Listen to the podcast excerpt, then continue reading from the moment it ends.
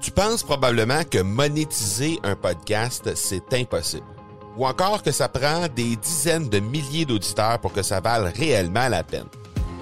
Et si je te disais que l'approche que les podcasteurs ont pour monétiser un podcast est complètement fausse? Et c'est aussi pourquoi seul le premier 1% des podcasts génèrent réellement des revenus. Mais qu'en est-il des plus petits? Des podcasteurs qui, comme toi et moi, n'ont pas des dizaines de milliers d'auditeurs pour attirer des gros annonceurs, mais qui ont une entreprise avec services ou produits à offrir. Comment ces podcasteurs peuvent-ils réellement générer des revenus avec leur podcast? Eh bien, c'est maintenant possible en utilisant une stratégie que j'ai appelée le podcast furtif. Cette nouvelle stratégie est inconnue encore de 99% des podcasteurs francophones à travers le monde, mais c'est la façon la plus efficace pour générer des ventes et des revenus à une vitesse éclair avec ton podcast, que tu aies déjà un podcast ou non. En quelques jours à peine, tu pourras mettre en place cette stratégie et commencer déjà à générer des revenus. Peu importe où tu en es dans ta stratégie podcast, tu dois pas manquer cette série de trois masterclass complètement gratuite. Passe par le academypodcast.com par oblique furtif. Salut tout le monde, bienvenue dans cet épisode 217 de l'accélérateur. L'accélérateur, c'est toujours l'endroit où on rencontre des entrepreneurs pour discuter marketing, vente ou entrepreneuriat. Et aujourd'hui, on va parler de marketing et de vente.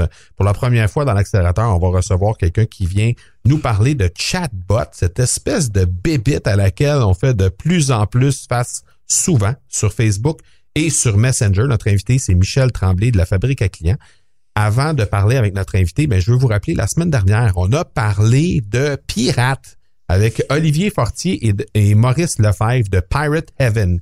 Alors, on a parlé d'eux avec eux, en fait, de comment devenir un pirate en entrepreneuriat. Donc, si vous n'avez pas eu la chance d'écouter cet épisode-là, je vous invite à revenir en arrière, tout simplement en tapant le marcobernard.ca baroblique 215 et vous allez être en mesure d'aller jeter un coup d'œil sur cet épisode-là qui a été fort intéressant.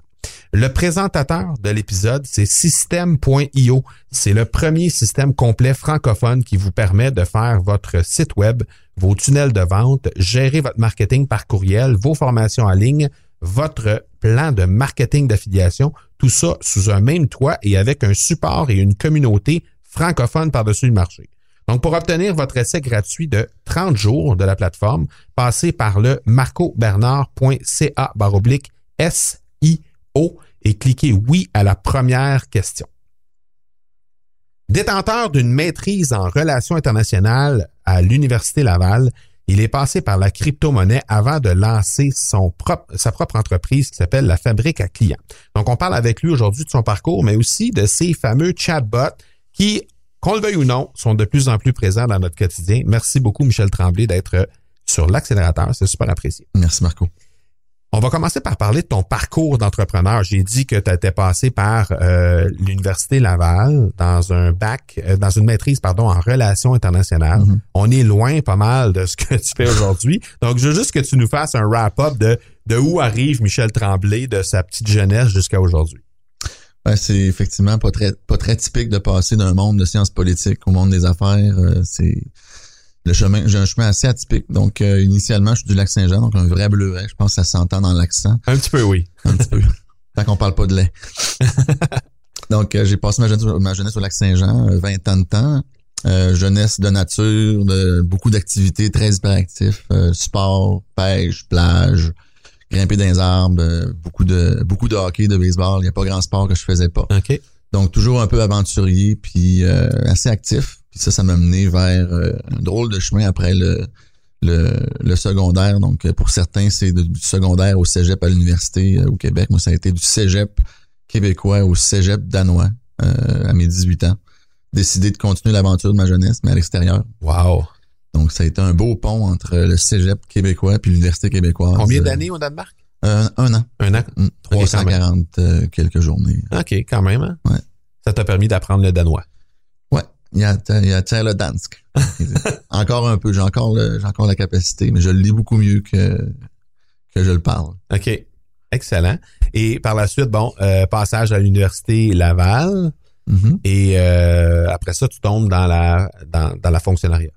Ouais, c'est ça. Donc, j'ai quand j'ai été un peu atypique aussi à l'université, j'ai commencé en enseignement. J'ai une famille de, de professeurs. Ma mère, ma soeur, même mon père auparavant et mon frère. Puis, euh, tranquillement, vu que c'était dans le monde, j'étais allé étudier à Edmonton et au Mexique. Euh, L'aventure a continué.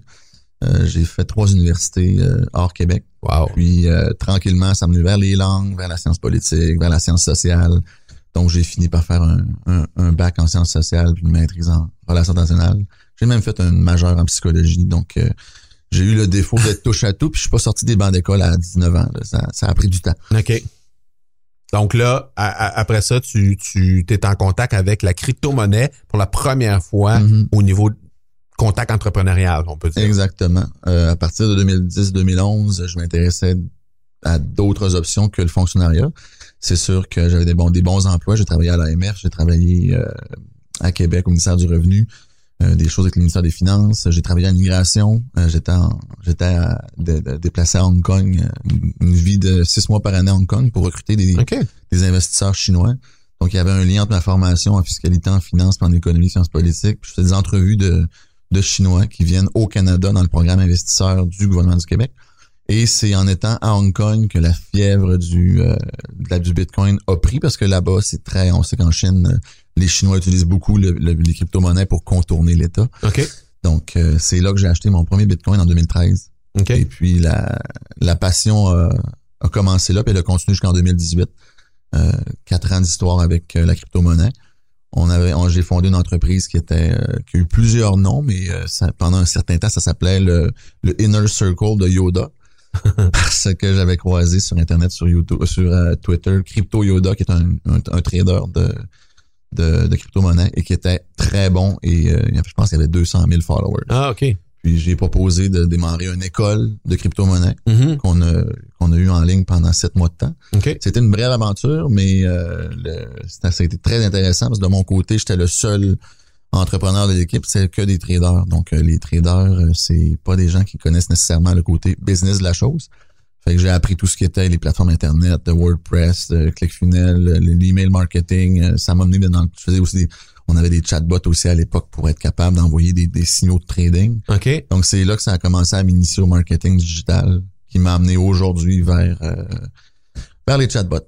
OK. Excellent. Puis là, aujourd'hui, ben, fabrique à client. euh, et par la suite, ben, tu, c'est ça, tu as une for- formation en ligne pour les gens qui veulent se lancer dans les chatbots. Exactement. Je fais des, du consulting auprès d'entreprises pour leur faire des chatbots, euh, des funnels de marketing chatbots.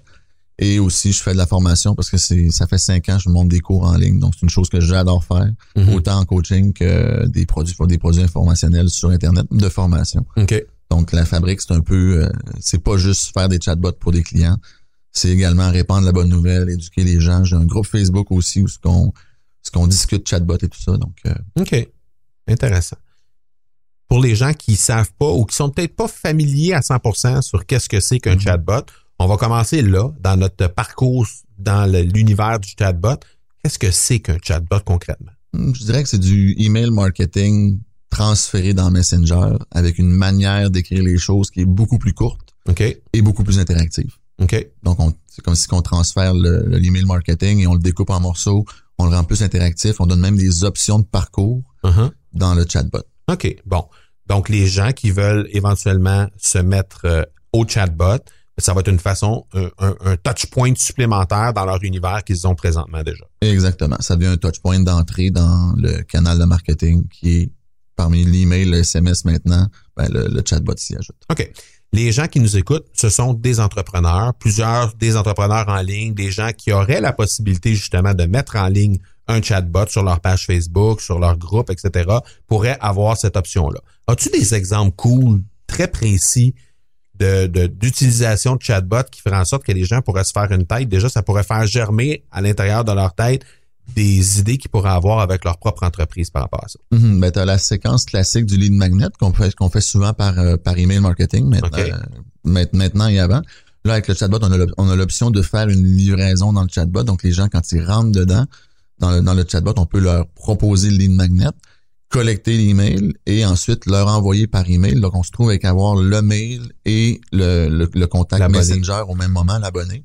Ce qui est super bien parce qu'il faut savoir qu'on est sur une plateforme locative. hein. Donc, euh, sur Facebook, on n'est pas propriétaire. Mhm. Donc, d'être capable de collecter l'email en plus d'avoir la personne dans le chatbot, ça nous permet d'avoir justement, comme tu disais, différents touchpoints par la suite pour euh, leur communiquer notre message. OK, parfait. Euh, Il y a des gens qui s'en servent pour faire de la segmentation, pour faire du retargeting aussi. Exactement. Parle-nous donc de ça un peu. Ben en fait, ce qui est intéressant avec le, le chatbot, c'est qu'on peut vraiment micro étiquettes, des, dans, dépendamment du comportement des réponses dans un questionnaire de qualification, par exemple. La personne va avoir une étiquette de comportement et par la suite, un exemple dans mon propre questionnaire, je demande aux gens s'ils ils, ils veulent construire le chatbot par eux-mêmes ou le faire construire. Donc j'ai deux étiquettes. Mhm. Veut avoir un chatbot, euh, veut le construire lui-même et euh, veut, un, un- veut le faire faire par quelqu'un d'autre OK. ben, sur, sur Internet, sur Facebook, j'ai deux publicités qui roulent. Basées sur ces deux simples réponses-là, je suis capable d'avoir une publicité qui micro-cible deux avatars différents. Lui qui veut une formation, lui qui veut se faire construire. OK. Donc, on a un, grâce à MiniChat, on peut connecter nos publicités Facebook sur des, sur des comportements dans le chatbot et faire du ciblage au, au laser euh, très précis. Très précis. Ouais. Hey, c'est intéressant ça. ça. Ça veut dire que ça vient nous aider vraiment beaucoup dans notre retargeting au niveau des publicités par la suite parce qu'on peut est-ce qu'on peut retargeter directement nos abonnés en fonction de leur euh, de leur euh, comportement, de leur Exactement. engagement? Mm. Ce qu'on fait, c'est qu'au fil euh, de la discussion dans Messenger, Ouais. on ramasse l'information, puis cette information-là, on peut la stocker dans Messenger. OK. Donc, comme je disais par exemple, celui qui a répondu je ne veux pas de je veux construire mon chatbot par moi-même Uh-huh. ou j'aimerais ça avoir du consulting que tu me le construises. Si j'ai 30 personnes sur une liste de 200 qui ont qui ont qui ont cette étiquette là, je peux les micro cibler sur Facebook, même si c'est juste pour 20 personnes ou 200 personnes, la pub va aller à différente pour les deux personnes, c'est ça. Puis j'imagine qu'on peut faire aussi du lookalike à partir de, de, de- Exactement. de, ces, de ces choses. OK. Ouais, wow, super intéressant. Euh, on a parlé hors d'onde des Facebook Live. Mhm. Bon, ça a l'air que moi, je, personnellement, je fais pas de Facebook Live, pas encore. C'est quelque chose que je planifie faire dans les prochaines semaines. Mais les gens qui font des Facebook Live sur une base régulière auraient avantage à se servir des euh, Messenger. But pourquoi? Hum, au même titre que la segmentation, les qualifications, le chatbot est vraiment puissant pour ça. Au niveau de la relation puis du euh, de l'engagement de, de ton abonné, lorsque tu fais un Facebook Live, la personne déjà est devant le Facebook Live, mais on peut la rendre euh, plus interactive cette présentation-là, parce qu'on vient de Facebook Live, euh, on- qu'on qu'on écoute, mais que les, inter- les interactions sont commande ceci, commande cela, mais ça s'arrête là. Avec un chatbot, ce qui est vraiment plaisant dans les outils, c'est qu'on peut connecter un Facebook Live à un outil de commentaire. Et ça, ça veut dire que le chatbot va démarrer quand les gens commentent. Donc, dans, durant ton Facebook Live, à- après 12 minutes d'avance, tu peux dire ben, à 12 minutes pile, il va avoir un petit hashtag qui apparaît en haut de l'écran sur mon Facebook Live. Commentez-le dans euh, en dessous et vous allez recevoir un petit cadeau. Le petit cadeau peut être un, un lead magnet, peut être un lien pour une vidéo euh, secret. Donc, tout au long, si ton, si ton Facebook Live dure une heure, tu peux préprogrammer peut-être trois cadeaux qui amènent les gens à interagir beaucoup plus. Puis en plus, on ramasse la personne dans la liste et on peut même la segmenter était là durant le Facebook Live. Donc, la fois d'après qu'on y retourne, on peut envoyer un message à ceux qui étaient là. Euh, venez me rejoindre, puis vous êtes mon petit groupe VIP qui était déjà là, donc on peut les, les ramener et leur faire euh, la même méthode de, de participer avec le bot et leur donner encore davantage de petits cadeaux dans le dans le live. Donc ça rend ça très interactif. OK, j'essaie de mâchouiller ça pour vulgariser encore plus mon le le message que tu nous envoies euh, dans ma tête de gars qui fait pas de Facebook Live. Je te donne un, un cas de figure pour voir si ça tient la route. Moi, je décide de faire un Facebook Live, par Mhm. exemple, puis euh, je décide de faire un jeu avec les gens qui sont là, les, les auditeurs ou les, les, les viewers qui sont là sur le sur le Facebook Live. Je décide de faire un jeu avec eux autres, puis je décide de les euh, catégoriser en, je sais pas moi, en, en, en- euh, comment on pourrait dire ça, en personnage de Disney, par exemple. Êtes-vous plus euh, Mickey Mouse que, que, que Donald Duck? Mhm, n'importe quoi, là, mais mettons. Alors, on commence à, à, à parler de ça, puis, puis, puis là, ben, on, on, on dit, mettons, c'est quoi le- l'exemple de quelqu'un qui est un Mickey Mouse, puis c'est quoi l'exemple de quelqu'un qui est un, un, un, un Donald Duck? Puis euh, on demande aux gens de dire, ben, tapez Mickey dans les commentaires si vous êtes plus Mickey Mouse, ou tapez Donald si vous êtes plus un Donald Duck, et automatiquement, ça va déclencher des séquences différentes dans le, le chatbot, c'est ça? Exactement. Tu peux avoir Et après ça, on peut avoir des, des relances qu'on peut faire avec ces gens-là. Euh, bonjour, vous êtes mes petits Mickey Mouse, euh, voici telle, telle, telle affaire qu'on peut faire ensemble ou je vous invite à telle euh, programmation parce que vous êtes mes Mickey Mouse. Fait que là, ça peut devenir très, très, très interactif et très divertissant. Ouais, j'en prends note parce que c'est une très bonne idée. Exactement. OK. Mais c'est cool, ça. Ça, c'est cool. Parce que là, on, là, on tombe dans, dans le très, très divertissant, puis on tombe, on tombe dans l'engagement très précis des gens. Mm sur les Facebook Live. Puis au, niveau de l'engagement, ce qui est vraiment cool avec un chatbot, c'est que lorsque les gens sont abonnés, donc ils ont dit oui à être dans ton Facebook Live, il y a une étiquette dans ManyChat qui est la plateforme qu'on utilise, mm-hmm. qui te permet d'envoyer à toutes les personnes qui ont euh, cette étiquette-là, comme si qui étaient abonné à un événement, un rappel d'événement. OK. Facebook le permet avant. Dans, il y a des choses qu'on peut pas faire dans le chatbot d'envoyer des messages à tout le monde. Mm-hmm. Mais si quelqu'un s'est abonné à un événement, tu peux lui rappeler. Donc, tu contournes l'algorithme Facebook pour que les gens sachent que tu es en ligne, que tu es euh, dans ton live. Parce qu'on sait que le live, quand ça apparaît sur la petite planète, c'est pas tout le monde qui le voit. Si tu envoies un message une heure avant, je suis live, hmm. ben il y a beaucoup de personnes qui vont joindre au live parce qu'ils vont voir que euh, ben ils vont le voir dans leur messenger en fait. Et non dans la notification Facebook que personne regarde. OK. Euh, tu m'as parlé tantôt de e-commerce. Juste avant qu'on entre en autre, tu m'as dit il y a des super belles exemples dans les gens, il y a des gens qui ont des e-commerce. Alors, on, va vraiment leur mettre euh, de quoi de visuel dans, leur tête. Qu'est-ce qu'on peut faire au niveau des e-commerce? Ben, la première chose, je pense, le problème du e-commerce quand on en a qu'on fait face, c'est le panier abandonné. Hmm. La beauté du de, de MiniChat ou du, chatbot Messenger, qu'on peut, on peut le connecter avec la boutique euh, en ligne. Okay. Puis lorsque les gens quittent le panier abandonné, on leur envoie un message dans Messenger avec un taux d'ouverture de 8 sur 10, comme je disais, ça augmente les chances que la personne voie que son panier a été abandonné. OK. Ça, c'est un exemple. Fait que là, on peut les relancer avec, euh, je sais pas moi, un rabais de 10% s'ils close aujourd'hui. Exactement. Ou, dépendamment de l'étiquette du produit, tu peux faire une espèce de retargeting de produits similaires automatiquement parce que tu le, on, le programme d'avance dans le chatbot, puis le chatbot va envoyer que les produits similaires. Un peu comme un mini Amazon, mais dans ton chatbot. Avec un taux d'ouverture de 8 sur 10. Exactement. Ce qui est pas peu dire. OK.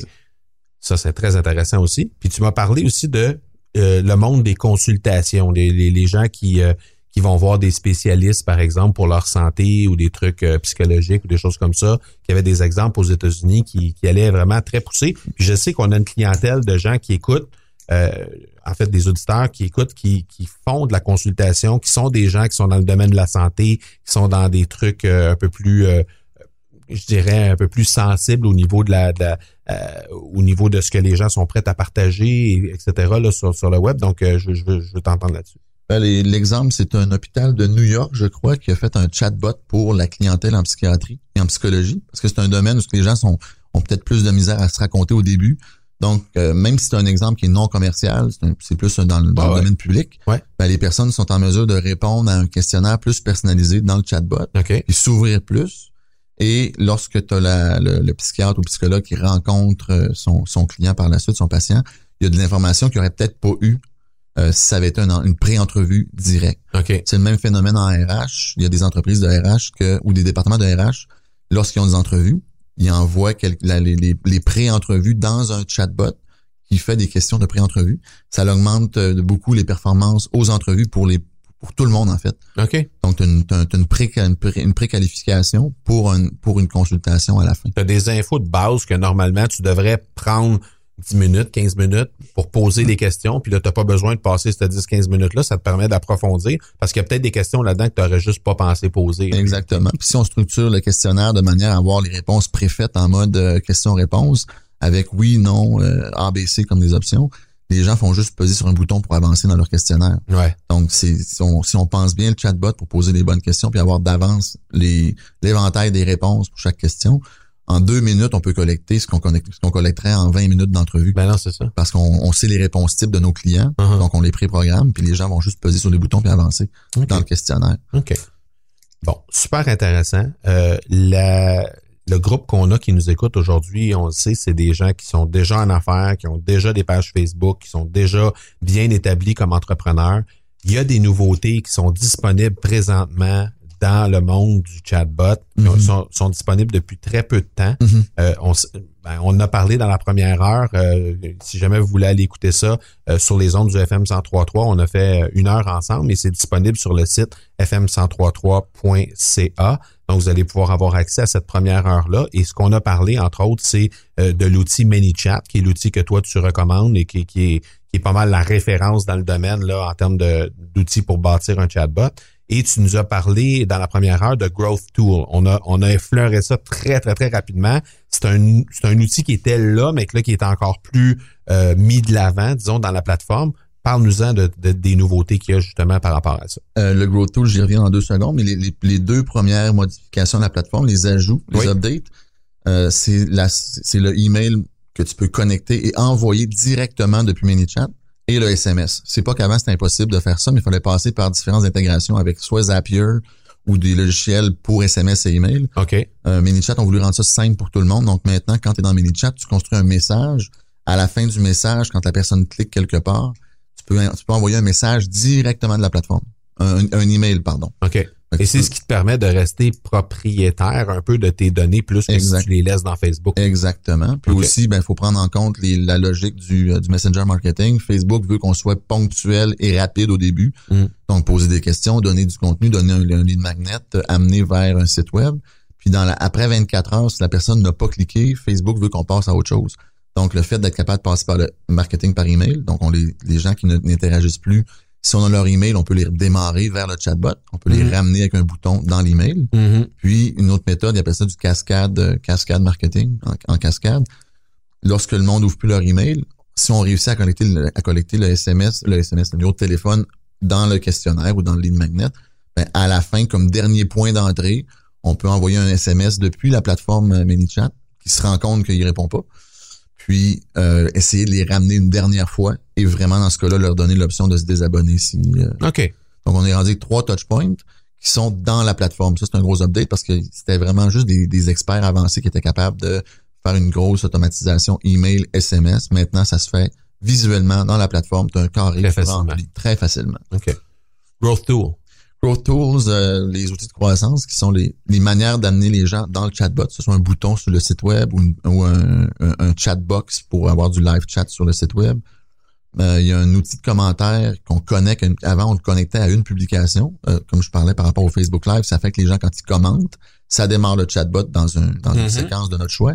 Ben maintenant, on peut connecter l'outil de commentaire à notre page Facebook. Donc, toutes les, toutes les publications vont démarrer le chatbot. Parce qu'auparavant, il fallait configurer euh, publication par publication par publication le Growth Tools, ce qui faisait que beaucoup de gens s'en tanaient parce que c'est quand même de la configuration.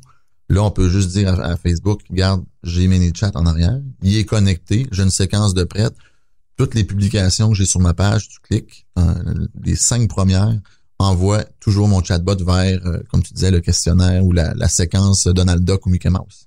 Donc, à chaque, chaque, chaque fois qu'il y a quelqu'un qui interagit avec une publication, ça déclenche le chatbot. Exactement. C'est pas c'est pas en fonction aujourd'hui, mais c'est dans la mise à jour qui s'en vient avec ManyChat. Wow!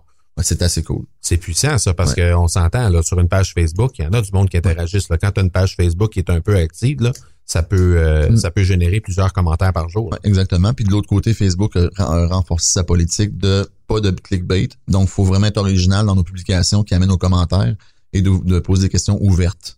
Comme tu disais tout à l'heure, es-tu plus du type Mickey Mouse? Euh, Quel, quel est ton personnage favori de Disney? Mhm. faut être plus original et surtout plus humain aussi parce que avoir un clickbait de dire yes, no, oui, non pour euh, démarrer le chatbot, c'est un peu euh, c'est un peu mécanique puis ça donne pas de personnalité du tout à ta à ta page Facebook puis tes publications. Mhm. Tandis que là, on, on peut, on peut les, les, amener à, à- carrément à commenter, puis automatiquement, ça déclenche. Mm, exactement. C'est cool. Euh, il y a des nouveautés aussi qui s'en viennent chez Facebook en début de 2020. Euh, le changement, en fait, on, on paye le prix un peu des marketeurs qui ont abusé Ouais. euh, de, de, de- du Facebook du Facebook Messenger par, par marketing. Les gens voyaient trop de broadcast. Broadcast, c'est un message à tous, à toute ta liste. C'est l'équivalent d'une campagne par Ouais, courriel. Exactement, une campagne par courriel. Puis euh, Facebook à l'époque était quand même, il y avait des politiques qui disaient, essayez de pas envoyer euh, des, des messages à des gens qui ont pas répondu depuis un bout de temps. Mhm. Mais l'option de broadcaster était là néanmoins. Fait que le monde, on- les gens ont vraiment abusé de cette, de cette- de cette situation-là. Moi, je reçois encore des messages de gens qui, j'ai pas interagi avec leur bot il y a quatre mois. Puis là, juste cette semaine, j'ai eu des messages trois fois du même gars. Je pense qu'il commence à avoir peur de la phase d'après Noël. Parce qu'après Noël, ça va être le 15 janvier, ça va être impossible d'envoyer un, un broadcast, donc une, une campagne à tous, si la personne n'a pas interagi dans les dernières 24 heures. Donc, si par exemple, tu fais une campagne pour attirer des gens dans ton chatbot, puis il rentre 1000 personnes, disons, Mhm. puis il y en a 900 qui interagissent euh, pas passé 24 heures, puis pendant le 24 heures, il y en a, il y en a 100 qui interagissent. Ben, le lendemain, si tu veux envoyer un message à ta liste, il y a juste 100 personnes à qui tu peux envoyer le message. Donc, Sinon, faut que tu payes. sinon faut que tu payes. Euh, mais le, le, le prix est quand même pas si pire. Je pense que c'est dans 10 pièces pour 1000 euh, 1000 1000 euh, Quand messages de 1000 abonnés. Ouais. Donc euh, ça- mais ça ramène quand même une logique un peu plus propre pour le Messenger parce que Facebook commençait à avoir chez des chez dans leur dans leurs statistiques des gens qui étaient rendus avec une quasiment un spam box. Ouais. Comme dans les emails euh, puis Facebook ne voulait pas faire un spam euh, dans son dans, dans l'application puis surtout ils ont essayé de mettre un, un onglet business dans le dans le Messenger. Puis ils se sont dit, on va essayer de plus restreindre, puis s'en, s'en servir comme euh, outil de qualification. Donc, pendant le premier 24 heures, on va amener le monde dans le chatbot, pas de problème. Puis après 24 heures, ben faut passer à une autre plateforme, email, SMS, puis les ramener volontairement. Donc, euh, ils ont décidé de garder ça ensemble. Mais après 24 heures ou après le 15 janvier, les broadcasts à tout le monde, c'est illégal. Et Facebook va être très, euh, Très très dur là-dessus. Ouais. L'algorithme, euh, C'est une fa- ben, je- je- tant qu'à moi, c'est bon parce que ça Mm. va faire en sorte qu'on va avoir une meilleure valeur dans nos trucs. Ça veut dire que, dans le fond, si je comprends bien, si on veut ramener les gens sur notre, euh, tu sais, à interagir avec notre chatbot après le 15 janvier, ce qu'il va falloir faire, c'est commencer par créer de la valeur, les faire interagir avec notre chatbot. Fait que je reprends ta liste de 1000 tantôt. Si au lieu d'en avoir 100, tu ajoutes suffisamment de valeur, puis à la place, ben, t'en as, euh, euh, t'en as 500 ou t'en as 600 qui interagissent avec ton chatbot. Dans le prochain 24 heures, là, tu peux leur envoyer un truc promotionnel par la suite. exactement. Donc, euh, d'abord, faut que tu lui donnes la valeur, puis ensuite, tu peux lui proposer quelque chose. C'est ça. tout à fait logique. ce qui se faisait pas euh, auparavant. Le monde avait une liste de 1000. J'en ai vu tellement des listes de 10 000. Ils envoient euh, ça à tout le monde. Ils font une promotion de 30% Ils font une journée de 20 000. Mais cette journée de 20 000 là a coûté cher au système parce que ça, ça répand encore la nouvelle que le monde sont un peu spammés dans leur... euh, Ouais, ouais. même s'il y a du monde qui achète, il y a 70% du monde qui ont dit ben, c'est parce que ils ont, ils ont reporté ça à Facebook puis ils ont dit c'est du spam au final. Fait que, Ah oui, hein? donc, euh, avec les touchpoints, d'avoir le email et le SMS, puis notre plateforme Facebook, le Facebook Live, notre page Facebook, le site web, les différents endroits qu'on peut mettre des boutons Messenger, c'est facile de ramener le monde si tu fais du contenu. Un peu la Mhm. règle du 4 1 1, hein, 4, Ouais. 4 5 contenus, un- une, invitation soft à l'achat, puis un achat un- une invitation à l'achat direct. Ben, il est possible de ramener le monde dans Messenger pour profiter des taux d'ouverture, parce que c'est sûr, quand tu fais une offre dans Messenger, le monde va acheter plus. OK. C'est Très intéressant. Euh, avant de te laisser aller, je, t'ai dit juste avant, j'aimerais ça que tu me donnes la sauce secrète du pro du bot.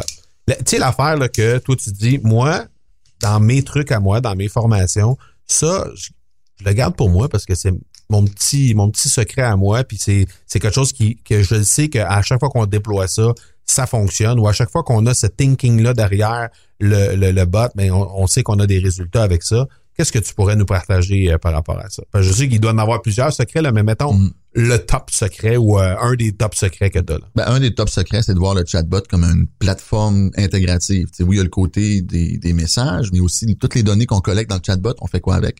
Donc, pour moi, la, la, la, le secret de la crème glacée, c'est vraiment avec les, les, connecti- les connectivités entre plateformes. Donc, je parle de Zapier dans mon cas. Mm. Il y a aussi Integromat, dépendamment de, de quelle école qu'on est. Mais avec Zapier, c'est comme la colle entre MiniChat, le, le- le- la plateforme de mail marketing pour ramasser les contacts. Après ça, avec Pipedrive ou avec, euh, avec euh, HubSpot, qu'on peut connecter les leads, dépendamment de leur niveau aussi. On peut interconnecter le MiniChat avec bien les plateformes. C'est ça qui fait la différence parce que juste d'avoir un petit chatbot qui parle aux gens, puis pas tirer profit des données collectées, c'est fou ce qu'on peut collecter. C'est ultra utile pour, le, pour la suite du funnel. Donc, de connecter ManyChat avec les différentes plateformes, que ce soit euh, ClickFunnels, tu peux le connecter aussi. Comme je disais, HubSpot, euh, il y a des gens qui connectent avec Salesforce. euh, il y a plein de plateformes qu'on peut connecter. Donc, c'est vraiment le... C'est comme la glue, euh, la glue du chatbot. Puis si, le- si on fait juste un chatbot qui envoie des messages, tu sais, c'est une clientèle qu'on veut développer. Donc, d'apprendre à la connaître, ben c'est ça nous permet de connecter ça avec d'autres plateformes puis de vraiment avoir ces, ces données-là stockées dans le cas d'un CRM. Moi, je vois un chatbot comme une mini-entreprise, tu sais, Mhm. avec le CRM d'un côté, la collection de données, les ventes. Donc, si on le connecte pas, on va nulle part. C'est le hub qui ramasse ces informations puis Ouais. qui dispatche ça Mm. partout pour que ce soit utile à Mm. tout le monde. C'est là qu'on revient au stade qu'un chatbot, c'est juste un autre un autre euh, pipeline dans l'entreprise. Ah. OK.